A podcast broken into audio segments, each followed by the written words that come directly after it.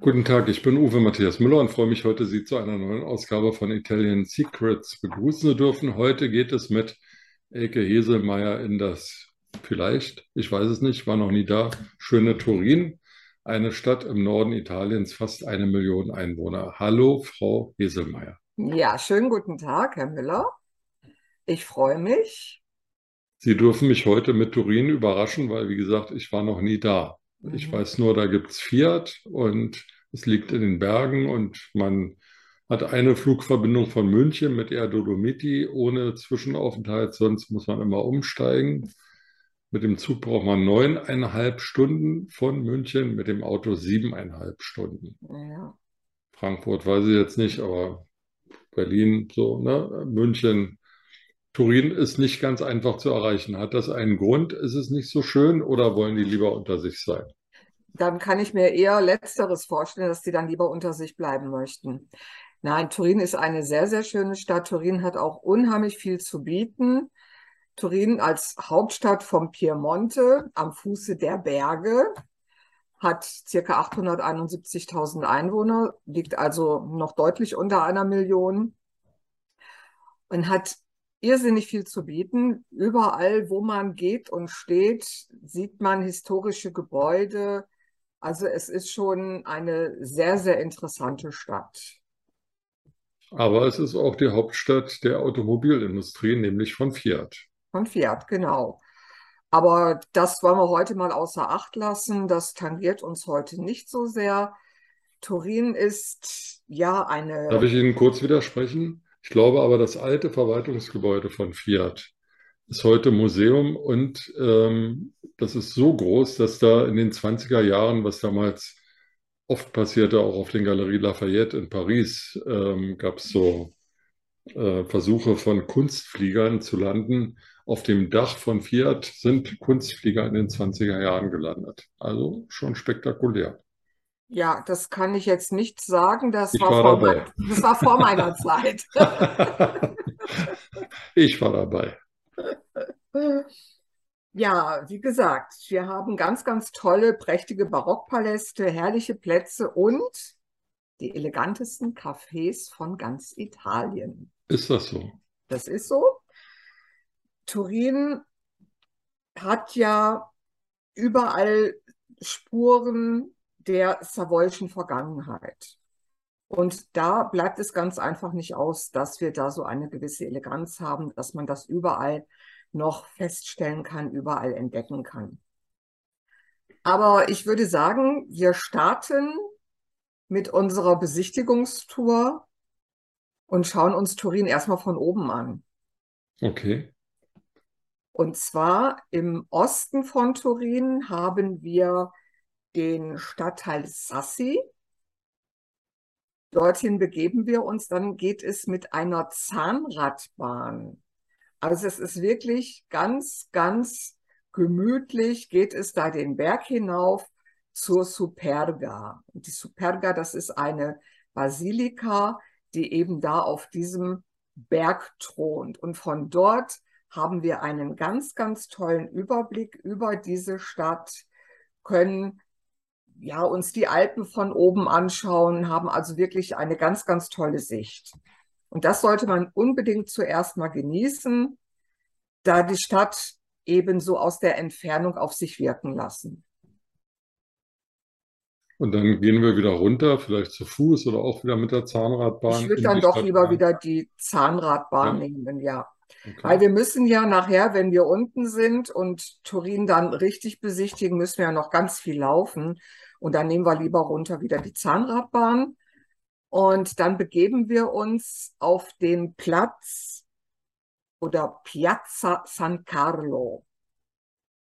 Hier haben wir schon ein paar ganz, ganz tolle Gebäude. Da sind schöne Kirchen, die wir besichtigen können. Es ist ein, ja, ein sehr schöner Platz. Wir haben auch das Goethe-Institut hier. Und dann gehen wir so Richtung Norden von diesem Platz und gehen in eine Straße hinein, die heißt Via Roma. Dort machen wir mal so einen kleinen Einkaufsbummel. Da gibt es ganz tolle Boutiquen, können wir gut Geld ausgeben. Wir können auch erstmal einen Kaffee trinken oder ein Bitcherin, das ist Kaffee mit Schokolade und Sahne. Dann ist man auch ein bisschen gestärkt, bevor es dann weitergeht. Ja, und dann machen wir unseren Einkaufsbummel. Gehen diese Via Roma entlang. Und wenn wir dann genug haben, können wir vielleicht auch mal einen Kaffee trinken. Und am Ende dieser Via Roma kommt die Piazza, jetzt muss ich gerade mal schauen, wie heißt die? Piazza Castello. Das ist so direkt im Herzen von Torino. Und hier haben wir auch wieder ganz, ganz tolle Gebäude, viele historische Gebäude. Und ein ganz, ganz besonderes Gebäude, was ich gerne hervorheben möchte, das ist der berühmte Palazzo Madama. Und der ist heute das Museum für antike Kunst. Sollte man also auch unbedingt mal gesehen haben. Und dann, wie gesagt, wir haben hier so viele historische Gebäude, das wär, würde einfach unseren Rahmen sprengen, die alle im Einzelnen aufzuzählen. Einfach mal umherlaufen, alles auf sich wirken lassen, vielleicht auch mal einen Reiseführer wälzen und schauen, was wird denn noch empfohlen, was sollte man sich unbedingt anschauen. Und eine Sache, die fand ich damals sehr, sehr spektakulär, das war ein Turm. Das ist die Mole Antonelliana. Das ist ein Turm oder ein prachtvolles Gebäude aus dem 19. Jahrhundert, hat einen 121 Meter hohen Kuppelturm und beherbergt ein Kinomuseum. Hm. Also auch sehr, sehr spannend für alle Leute, für alle Menschen, die sich für Kino, für Film interessieren, sollte man also unbedingt dort mal hineingehen und dann eben auch auf diesen Turm rauf, 121 Meter hoch und dann einfach mal auf die Stadt schauen. Die ist dann natürlich nicht ganz so weit entfernt wie von der Superga, wo wir ganz am Anfang waren.